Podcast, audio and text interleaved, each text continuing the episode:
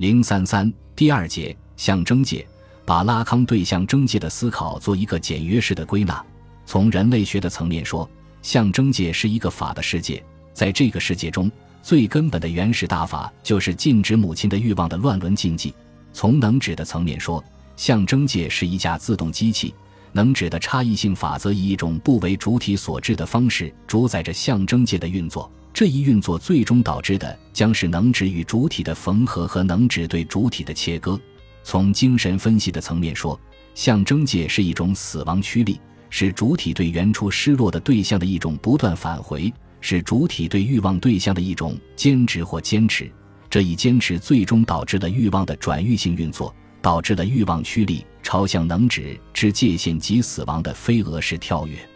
前面已经强调了，而这里的归纳也已经显示出来，这三个层面不是独立的三个层次，它们在每一个层面都是相互交叠在一起的。在此分开来描述，只是为了便于理解。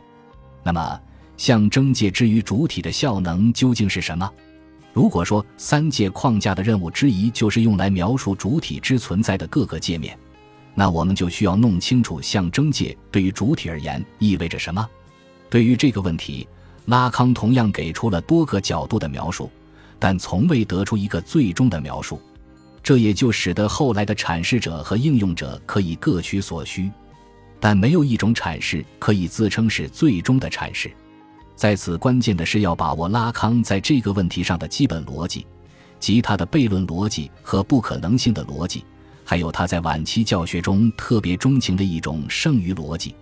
我在下面所提供的也只是一个初步的阐释，我所选取的角度也只是拉康用过的众多角度中的一种。如果说作为自我的主体在镜像中的认同是一种自恋的想象性认同，在那里，自我对自身形象获得了一个想象的同一性，对外部世界获得了一种妄想正视的知识。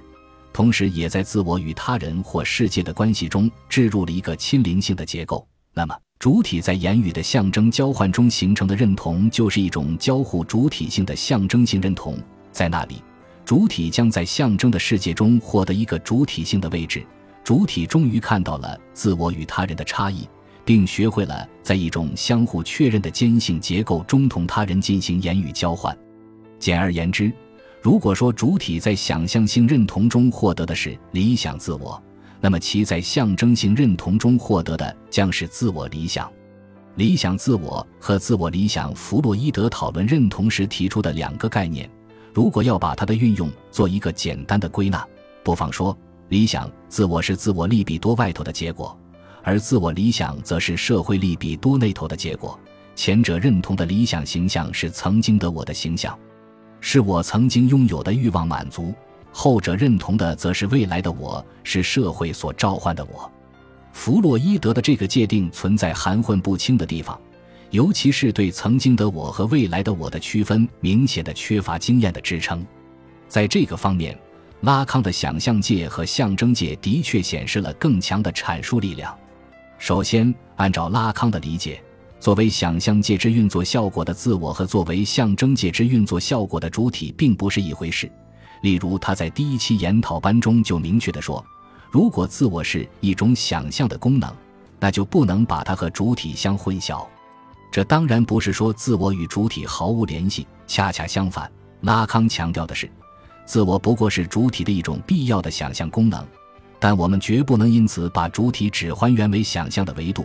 因为主体还有一个属于自身的最根本维度，那就是无意识的维度。这个维度不再与自我相混淆，自我被剥夺了其在主体中的绝对位置，自我作为剩余获得了一个幻影的地位，它只是主体的对象关系中的一个方面。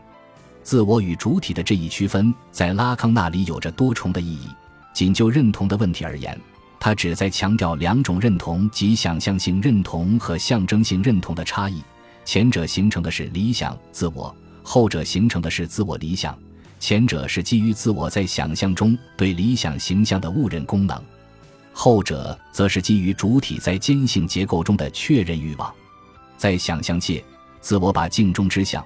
不论内向是自己的还是他人的，甚或只是一个物象，凝定为自己的理想形象。并以误认的方式将其视为自己的自我形象，以此来预期或投射自我的未来以及自我与世界的关系。可是，正如拉康指出的，这一想象性认同在结构自我同一性的同时，也在作为自我的主体中植入了异化的因子。一种妄想症的结构和亲灵性的意象与这种认同如影相随。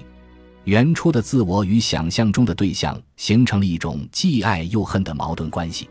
即便随着自我在与镜像的跷跷板游戏中逐渐发展出了一种较为成熟的自我意识，自我与对象之间的那一悖论结构还会继续发挥作用，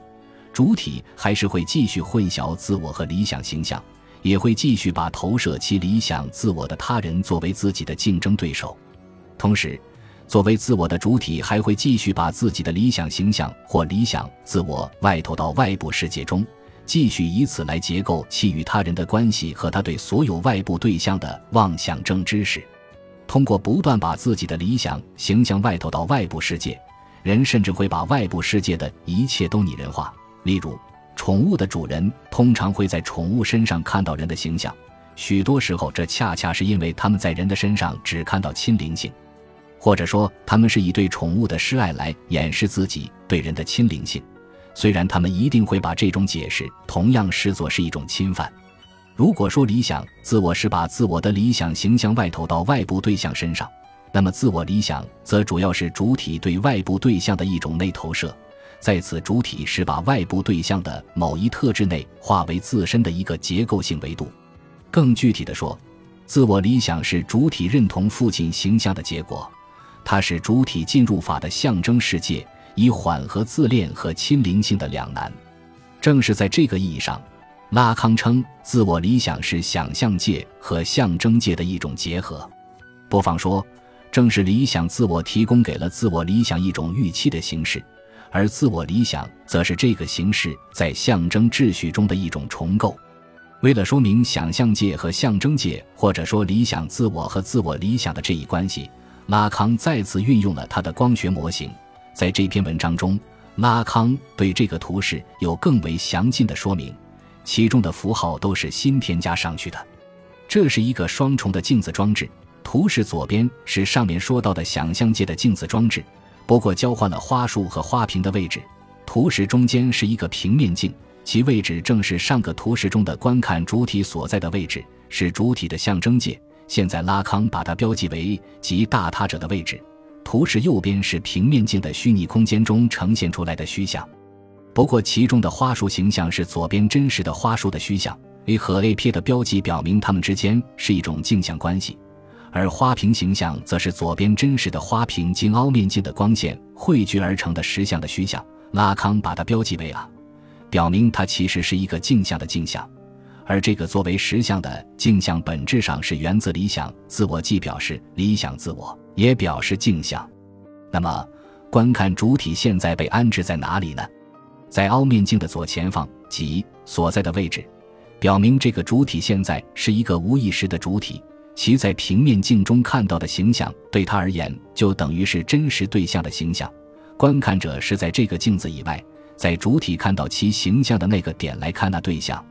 所以，与这个无意识主体相对的还有一个虚拟的主体，一个在象征秩序中想象的看自己的主体。后者实际就是我们在想象界的镜子装置中看到理想自我的位置。